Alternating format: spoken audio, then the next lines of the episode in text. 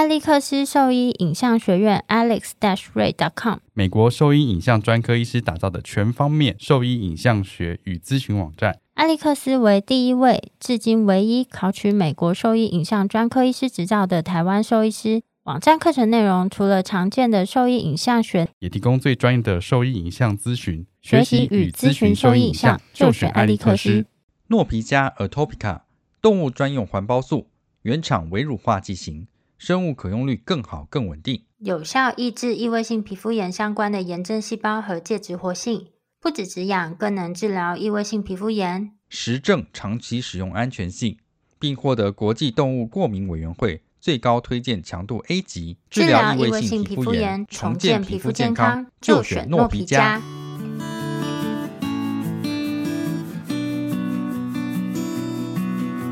现在收听的是 Wonder Vet Talk 超级好兽医的闲聊时间，我是兽医师林哲宇 Steven，我是兽医师肖慧珍，在这边我们会用轻松谈论的方式带给大家一些简单而正确的小动物相关资讯，也会和大家分享一下兽医师日常发生的有趣事情。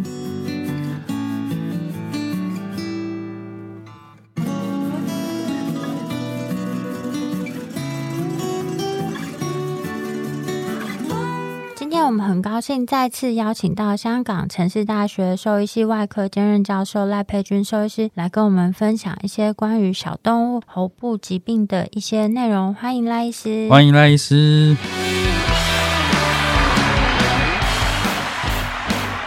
欢迎，Hello，你开始录了吗？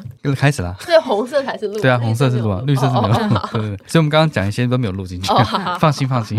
那我们就直接从主题开始。那因为大家其实对这个内容稍微比较不熟悉，想请赖医师给我们再来介绍一下小动物比较常见的这些喉部疾病到底有哪一些？那一般我们是怎么样去诊断？喉部疾病其实听起来是一个很陌生的东西，因为平常超级陌生。对，学校不会特别的教，然后你出去不会特别遇到，你就不会注意到那一块。嗯、喉部其实最主要就是咽喉嘛，那一块就是在气管的头，它的开口那个地方。那咽喉它是呃一个软骨造成的的一个器官，它有总共有四个软骨，然后呢，它的功能就是开合，负责气管像这个 barn door，就是一个双侧门可以开合，然后让空气进去这样子。所以其实任何疾病只要是会影响这个咽喉的开合的功能的话，我们都可以把它归类为喉头的疾病。有没有觉得只有声音的叙述很困难？非常困难。这个时候我就会在墙壁上画画，但是我我真的画了蛮多年之后，有一次就是被一个很熟的学生跟我说、嗯、，Dr. Lie，就是其实这个东西，其实你要不要再重新再 modify 一下你画画的技巧？画可是可能不能播，糟糕。哦，可以啊。他说太丑了吗？他说我画了之后就很像那个女生的的生殖的部位。How dare you！然后我就哎、欸，好像真的有点像。不是啊，这些构造不是长得就差不多是这个样子啊？对啊，但是那个东西真的是你如果不画，你用讲的真的是很难。而且就算又画了，你也没有办法真的形容。所以我每次在看诊的时候，我除了画之外，我我觉得这是你脑子想什么，你看那个就是什么东西。没错，它就是 dirty mind。对、啊，怎么看都觉得它就是一个、啊。就是你有问题啊！不管怎么画，你都觉得有问题嘛。但我当下没想那么多，你看我脸红了。别人看是太阳，你看起来就像肛门。这个讲的太过了，是不是？是没错，所以我现在还是会画，只是我画的会比较没有那么外放一点，我把比较内敛一点，我的咽喉很内敛。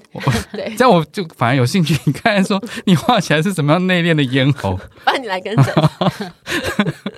那其实是比较好奇，想要问说，因为我们以前比较常看到的关于喉部的疾病是，呃，因为以前在爱屋看到的中大型犬还是比较多一点。那我们比较常遇到的疾病是喉头偏瘫，不过大部分家长好像对这个疾病是比较没有概念。然后想请赖医师跟大家介绍一下，这个大概是什么样的疾病？那我们在临床上会看到哪一些特征？这样子，嗯，嗯，喉头偏瘫呢，它的英文是 laryngeal paralysis，就是它的 larynx 就是喉头嘛，咽喉 paralysis 就是瘫痪，对，它的咽喉瘫痪了，对，它咽喉就没有办法正常的开合。那这个呢，最常见的就是拉布拉多，它算是就是 poster child。那其实很多大型犬也是会。那后来我们发现，并不只是大型犬，像一些什么 greyhound 啊那些的，我也蛮常遇到。我在美国最常遇见就是拉布拉多跟纽芬兰，因为其实呃，虽然他们两个长得很不像，但他们其实 DNA 是有。有有族谱是有连在一起的，很有趣。然后我在密西根大学的时候呢，我在的是那个呼吸道的那个研究室，所以我们就是有接触很多喉头偏瘫的病例这样子。那他们最常见的东西就是他们一开始很细心的试图才会发现说他的 bark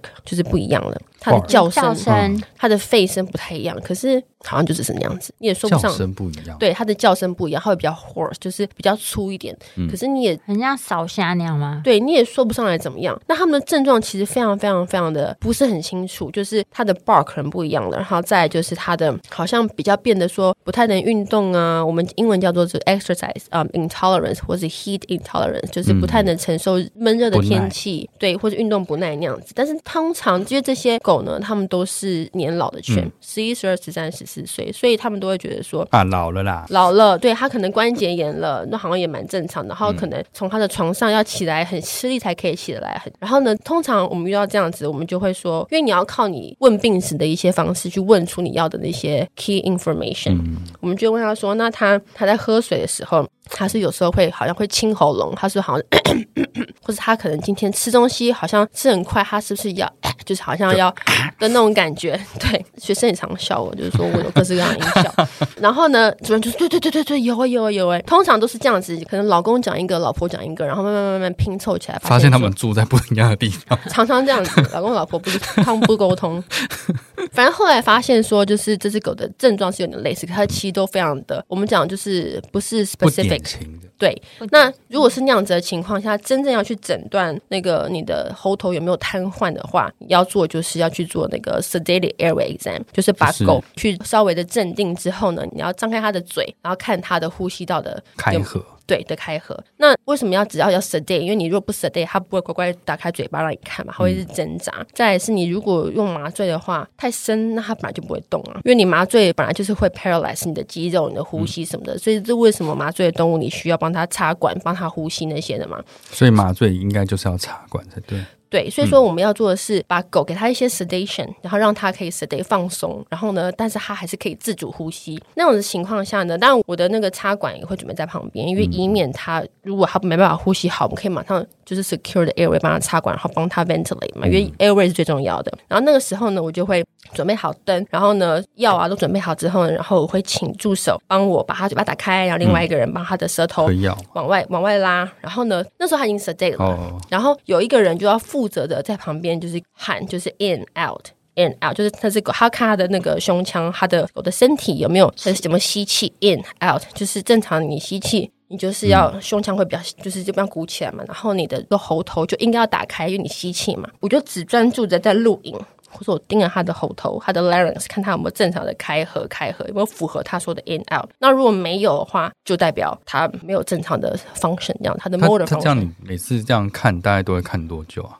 我会看好一阵子，但是也不用太久，因为你大概 你大概看个，他看个三十秒、一分钟，你就可以诊断出来。可是这个前提是你要小心，你不能给他太多的药物，导致他其实其实是已经是像是 under anesthesia，可是他虽然没还没有动，你懂吗？我觉得这个东西也是要你说你要抓那个麻醉深度不能太深，镇静的深度，对，镇静的深度，对，就不能让他到手术麻醉的深度，对。然后那个是检查他的那个 larynx 的那个的 motor function 嘛，就是他运动的 function，他可不可以正常开合？那再来呢，我还是会检查他那附近的解剖构造有没有异常，比方说他的软腭有没有太长啊，他附近有没有长长任何的肿块啊，然后他的那个 larynx，他的咽喉本人有没有塌陷 collapse。因为像有些短吻犬或是一些嗯，多数是短吻犬，但是有些狗，它如果它今天有喉头，它的软骨是偏软的话，它也会塌陷。然后跟它的那些结构是有没有是不是对称的，是不是正常？同时看它的 tonsil。这个也是在还没插管的时候进行的检测。对，这些我都不会插管。理论上做一个 sedated airway exam 是不需要插管，但是我喜欢在有插管、有氧气的地方进行，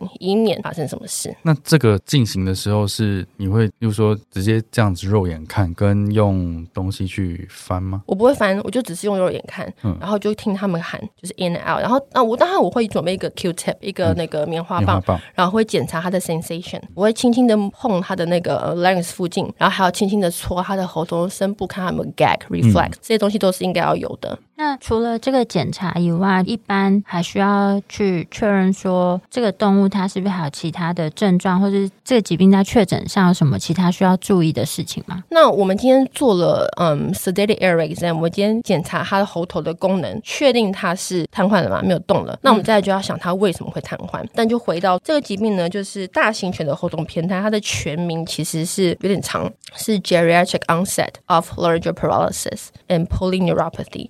就是 G O L P P，G O L P P，Gulp，Geriatric onset 就是老年才会发的，那 Laryngeal paralysis 就是喉头瘫痪，最后一个就是 Polyneuropathy，Poly 就是多个 neuropathy，就是其实多个神经都会病变。那他们其实在以前被这样证明之前，它的本名是 idiopathic。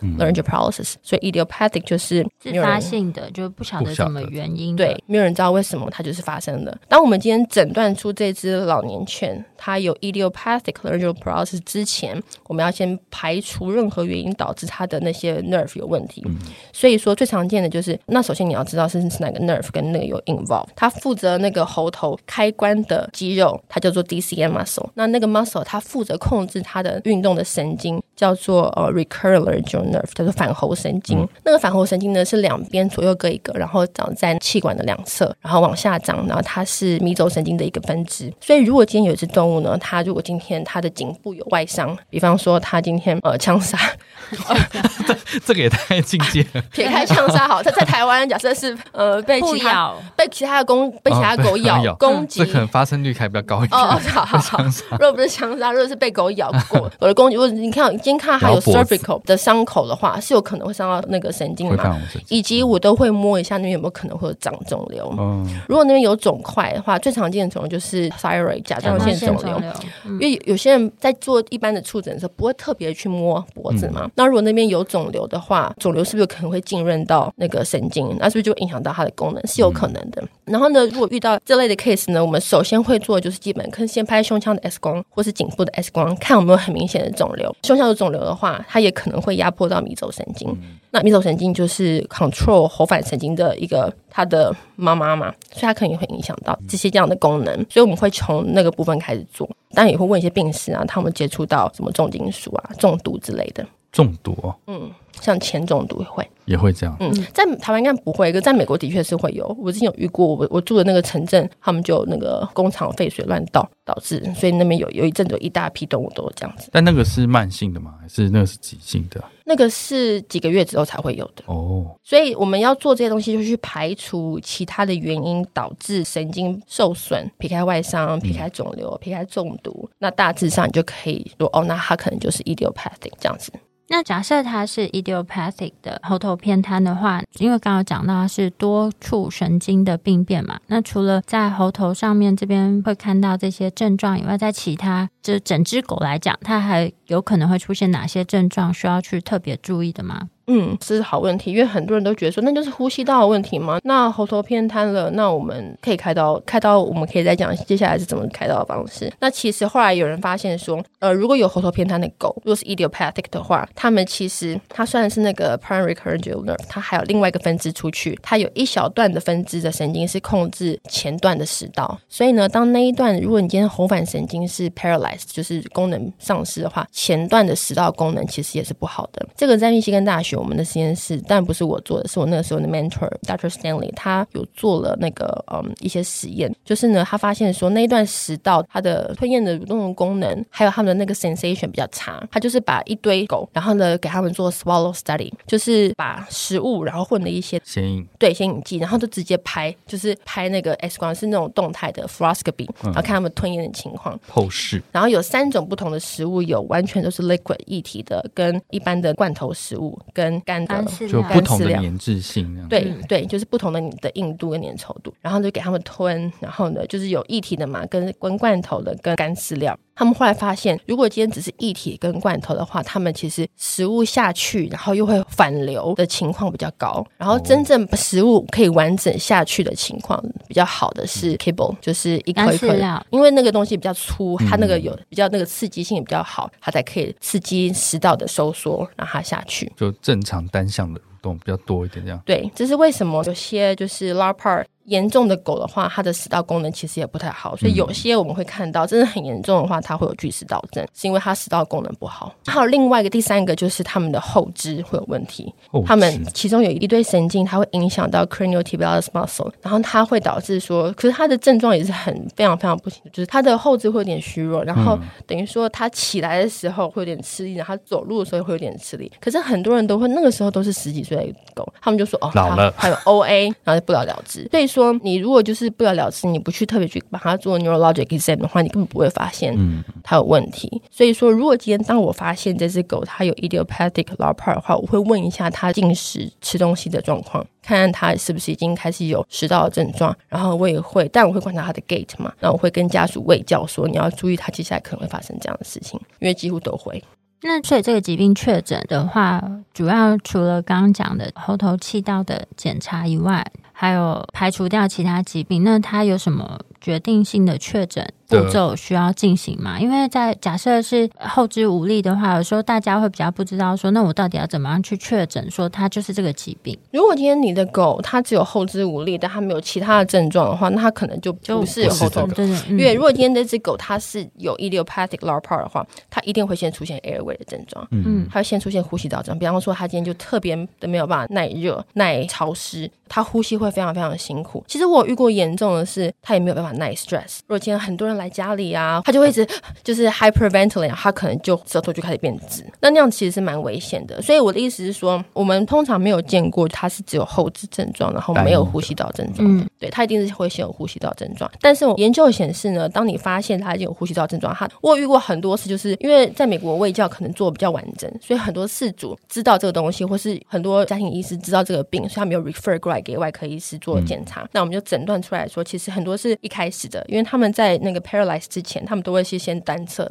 都是左侧先，不知道为什么都是左侧先。然后呢，如果他今天只是单侧 paralyze 的话，他是不需要手术，因为他右侧还有功能啊，还可以开合。嗯、我们只是会跟家属卫教说，这是接下来可能发生的事，那你可以避免让他进入热衰竭或是中暑的情况嘛？因为所以说你要避免让他去大太阳的时候让他出去，要特别小心他的生活的这些规范。对，然后呢，你可能三个月后会做手术，再给我们看一下这样子。如果他今天变成双侧，双侧完全就是喉头都 paralyzed 的话，那我们就需要做一些手术这样子。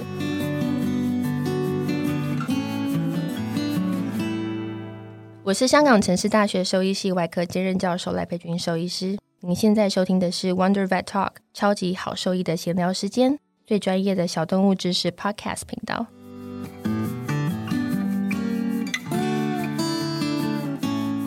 酷！那这样单侧它会出现临床症状吗？它不会啊，它可能就只是发现说，哎，它好像因为通常都是拉布拉多嘛，嗯、对它声音可能还是会有点不太一样，所以它只是发现是细微的变化。对，拉布拉多就是个性很爱玩，然后可能就是嗯，它好像最近其实没有那么爱玩，都是一些非常非常细心的主人，呃、不不特异性的一些变化。对，或是说非常细心的家庭医师，在他在帮他做 annual exam 的时候，发现说，为什么今天这只狗在就是候诊区等我的时候，它呼吸声特别大，然后他可能就会特别就会就会说，你要不要去检查一下？检查一下，嗯哦。所以其实这东西其实蛮重要的。我也我在跟学生教的时候，我也说，其实这个东西并不要说哦，这个就是 surgeon 的才会遇到的疾病。这个其实他在诊断到最后，这些狗走掉，其实家庭医师扮演一个很大的角色。嗯，嗯，就你能越早诊断出来，他能够越早准备去面对这个疾病。然后我们可以慢慢的让他去，比方说他当他开始今天他食道功能也受损，嗯、他是不是开始会有增加他一些 risk 可以吸入性肺炎？所以我们是不是如果早点教事主有哪些东西，有些哪些症状，他就可以知道。那在他的后肢，你知道他迟早可能会那样子的话，那你是不是早点让他去游泳，或去做一些后肢的一些 physio？那他是不是让他的后肢肌肉比较强一点之后，他是不是可以代偿性的让他不要这么快的就没有办法嗯活动？对、嗯，所以其实这个疾病并不是大家单想说，呃，就只有喉头偏瘫，你诊断就是做外科手术。其实它是有一长串的疾病症状，你都还是要跟饲主进行沟通。因为我觉得大家对于这个疾病的认知都只有在、嗯、哦，他就喉头偏瘫，哦，他就进行手术，手术完就没事了这样子。没有哎、欸，嗯、对，因为这个疾病它是会持续性进行的，的就是它是嗯，它会 progress，、嗯、而且他最后狗走的时候，其实都会让人很心碎，因为他就是变皮包骨那样子，然后到最后没有办法走路，然后或者饲主你要去想，他如果今天后肢越来越 weak，你要怎么让他提供一个安全的居住环境？之类，比方说你要让他家里不要有 steps 啊，有些甚至你要把他抱进抱出之类的。那再来就是那个手术呢，其实也不是一个非常非常简单，就是你是需要特别 training 才去学会的手术，叫 tie back。那那个手术它怎么做？就是因为讲想象咽喉是双侧门嘛，那它现在已经没有办法打开了，那我们就把它用手术的方式去硬性的把一边的门持续性的打开，它就是一直打开。嗯、那打开就变成说它一直就会有空气进去啊，那它就不会窒息的风险。嗯、可是缺点在于说，你当今天这个门没有办法关起来，当你今天在吞咽的时候，你也会有那个什么东西都有可能会进去。对，所以。其实这个手术并不是完全的 benign，然后它也不是完全的没有风险。那这些东西就是它就是我为什么那么喜欢临床 research。我最喜欢的狗是拉布拉多。我希望有一天我可以找出一个最适合这个疾病的，因为它是 idiopathic，对啊，它是 idiopathic，我没有办法，我不是什么了不起的神经学家，没有办法让它这个东西不存在。嗯、可是我希望有没有一个比较好的手术方式，可以减少这个手术以后会发生的并发症，嗯、对，让他有更好的生活品质，对。那这样，如果你找出这个独创的手术方式，就会有一个，就变成你的什么 life method，或是或是 technique 这样子。如果有那么一天，对，可以的，可以的。那猴头片它大概就先到这边。然后，因为其实今天时间上会比较有限，不过知道赖医师本身是对于外科方面是比较专精，就是胸腔外科的部分。胸腔外科其实也是一般我们大家相对比较没有那么熟悉的领域。想请赖医师针对就胸腔外科的。定义以及就针对胸腔外科，它整个处理的大原则是什么？先跟我们做一些分享。胸腔外科也是我之前在进入住院医师训练的时候，也是蛮陌生的领域，因为一般家庭医师比较少会接触这个部分嘛。那去了之后才发现，真的是很常见，然后很常做。胸腔外科其实它的定义就是，你只要进入胸腔，你就是胸腔外科。那很多适应症啊，比方说今天有胸腔有肿瘤，胸腔外科；然后你今天有肺脏的手术，就是胸腔外科，或是说。像乳糜胸，因为乳糜胸你要进去处理到胸管，胸管它就是会走走走走到胸腔，那是胸腔外科，嗯、或是说，比方说纵隔肿瘤啊，纵隔约在胸腔，或是说呃胸腔部分的食道，或是说任何心脏相关的手术都是胸腔外科。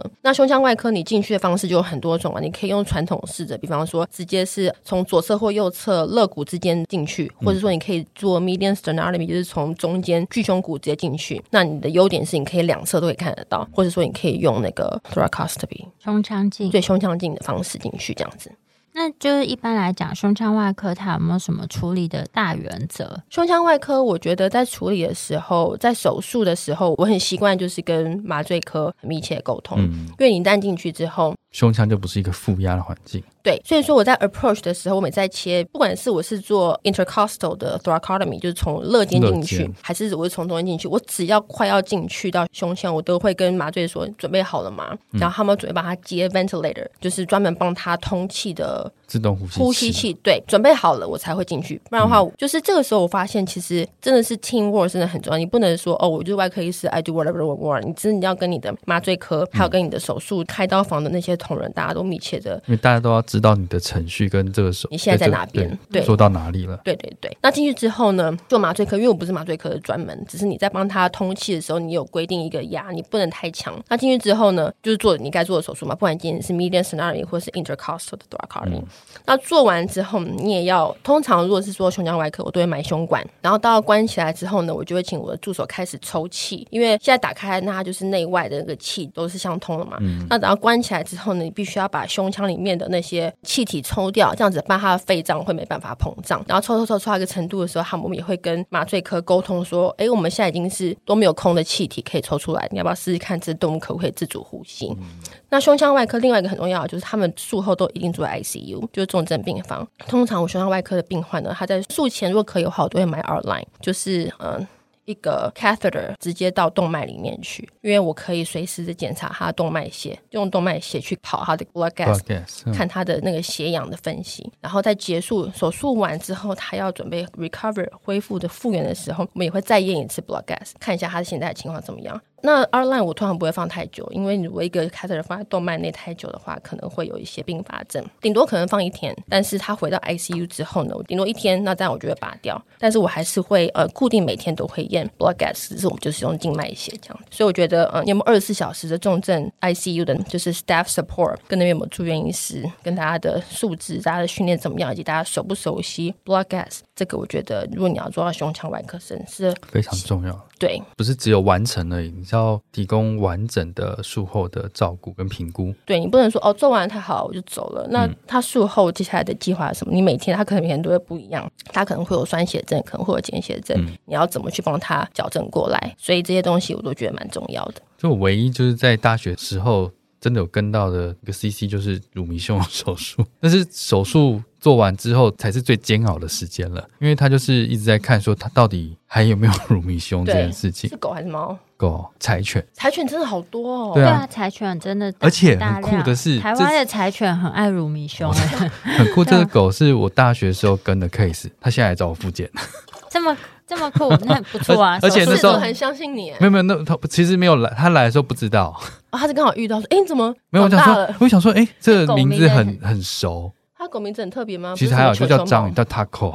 哦，但也不是常见的名字。但因为我看病史，他就说，哎，在台大做过乳糜胸。然后他说台大乳糜胸，然后那个时间点很近。嗯，然后那时候应该也没有那么多台，很缘分呢。对，我说那时候是我跟的。嗯。对啊，乳糜胸是一个蛮有趣的东西，我也觉得蛮值得分享。然后术后的部分就本来是最煎熬的时间。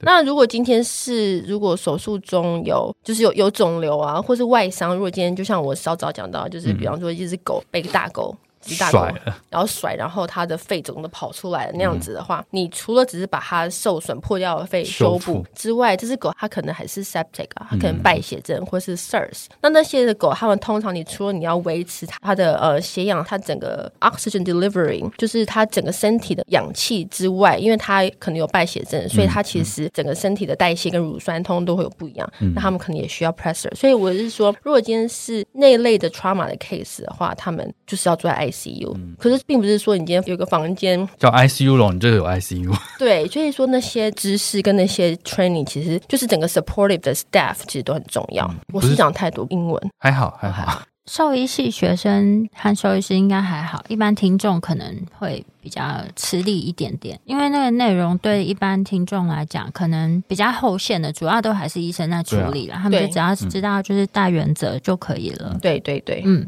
之前有听到那个，因为林医师一直很说，就是在讲有分享过一个关于枪伤的病例，那也是嗯，嗯，就是他说非常精彩，然后想请赖医师在这边也跟我们分享一下，就是像这样子的胸腔外科急诊，一般你们是怎么样做处理？然后还有这种枪伤的处理原则，跟就是其他的这些我们有排定时间的胸腔外科，在处理原则上有什么差别性？嗯，枪伤这是我。我们好奇，对啊，我们有 我们好奇的内容，但这台湾可能遇不到，但我们好奇，太酷了。枪伤的确是我就是在美国才会遇到的，在台湾跟香港不会遇到。其实蛮有趣，就是我那时候，因为我是在 Georgia，就是在南方做住院医师训练嘛，所以我们那边比较多人，大家不是出门，不是说去星巴克，臭白人的医院，我没有说，就是 我不是说去星巴克，大家也都带着枪嘛，去加个油也带个枪那样子。然后我之前在密西根的时候是北方，然后呢那时候比较常遇到的 trauma 呢，当然他们也有枪，可他们的枪是猎枪，不是手枪，打就死了。对，然后而且我遇过的是，因为密西根他们有真的是法定的 hunting season，就是几月之后是可以公开狩猎的，所以我遇过的就是狗就是顶着剑进来，是被误伤吗？是误伤啊，是误伤，就很衰啊，超衰，套那都是拉布拉多，好可怜啊。对，那但是那也是他知道那时间点不要去那边，他是跟着主人可能走失了，哦，走散了那样子。那他他们就是 trauma patient 嘛，那他们一定都是从急诊室进来，嗯。进来，我们大概大致上就可以看到他的伤口在哪边呢、啊？嗯、那就先 stabilize。可是不管今天是什么，是枪伤还是刀伤还是射箭，不小心射箭，他最基本的就是你要先 stabilize 他的 vital 嘛，他看他可不可以自主呼吸。他说不能自主呼吸，就帮他插管，就是 A B C 嘛。然后帮他插管了之后呢，然后去帮他量血压，看他们量下血压，他有没有脉搏，然后看他们哪里在大出血，然后看他们呼吸。通常如果今天像我刚刚说那个枪伤，他是直接穿过胸腔的话，嗯、他胸腔已经破裂了，所以他的肺脏也有受损，然后他其实就是处在一个他肺脏不能完全张开，对对对，因为他的已经胸腔是 open 的状态嘛，嗯、那那样子的情况下的话，你就必须要帮他插管，然后帮他 ventilate，、嗯、因为他他的肺脏自己不能张开，因为他的那个胸腔的整个的压力已经太大，所以他需要镇压。对，有时候我遇过说，如果他假设只是单侧，因为我们其实我现在蛮看到蛮多次枪伤，那次那个是比较严重，它只是双侧。那如果今天只是单侧的话呢，或是在今天比较小的话，那你还是可以，就是如果他的肺或许是可以的话，你还是或者你还是不是很清楚的时候，赶快帮他买胸管，然后呢，赶快帮他抽气。如果你可以帮他抽气，把他那个那一面的那个热膜腔的气体抽掉的话，他肺量就还是可以膨胀。然后在这个时候，通常就是 ER 的那些 intern 或是 ER 的 ECC 的 resident 在那边抽气，然后同时就联络 surgeon。然后同时联络影像科，然后我们就要照 trauma CT，trauma、嗯、CT 就是 trauma CT 就是全身的 CT，就是就是快速这样一扫，嗯、那一扫我们就可以马上知道说一目了然他是哪边有问题。像我之前有遇过另外一个枪伤，我之前在节目上分享过，他是枪伤是仇杀嘛，然后从颈部弄到颈动脉出来。对对对对，我遇过另外一个，他是也是枪伤，然后呢也是邻居在吵架，美国人就是这样，没事就掏枪，真的是不是很这样不是很健康的沟通方式？我上次也听过台湾的邻居吵。是放狗咬狗哦，真的吗？对，他就是就吵架不开心就掏枪，然后就杀你的狗那样子。他是就是杀他的狗，然后他是从腹腔进去，然后进去之后呢，从胸腔出来，不像我之前说那只，他是从胸腔进去，颈部出来。那那只腹腔进去，然后从胸腔出来，他有点麻烦的地方在于说，他先穿过了肝脏，然后再出来，等于说他一送进来的时候，他是他可以看到比较比较麻烦的，他就是很明显的那个 hemo abdomen 血腹。对，然后只是那只狗为什么没有办法好好呼吸？大家后来才发现说，原来他胸腔有一侧是被打破的，然后才临时赶快帮他。插胸管，那那只狗后来进去，我们就是直接开刀啊，就是中线这样直接一路开到底那样子，就直接从那个正中胸骨切开，一直到腹腔，这个都打开。对，通常他一旦可以上手术台，麻醉只要可以 take over，可以帮他 ventilate 之后，我就没有那么担心，我就可以赶快先去处理他肝脏破裂跟肝脏出血的部分，嗯、处理好腹腔、肝脏，因为你一直在出血，那只狗同时也是在出血啊，嗯，就是它有它有输那个 PRBC，就是浓缩的红血球，听起来很像人的急诊那样子。嗯，对对对对对，然后同时就是处理好他那些东西之后，我们再把胸腔打开，然后去处理他破碎的肺脏。那真的会有什么直接心脏按摩的 case？有哎、欸，像一龙一样。对啊，就有。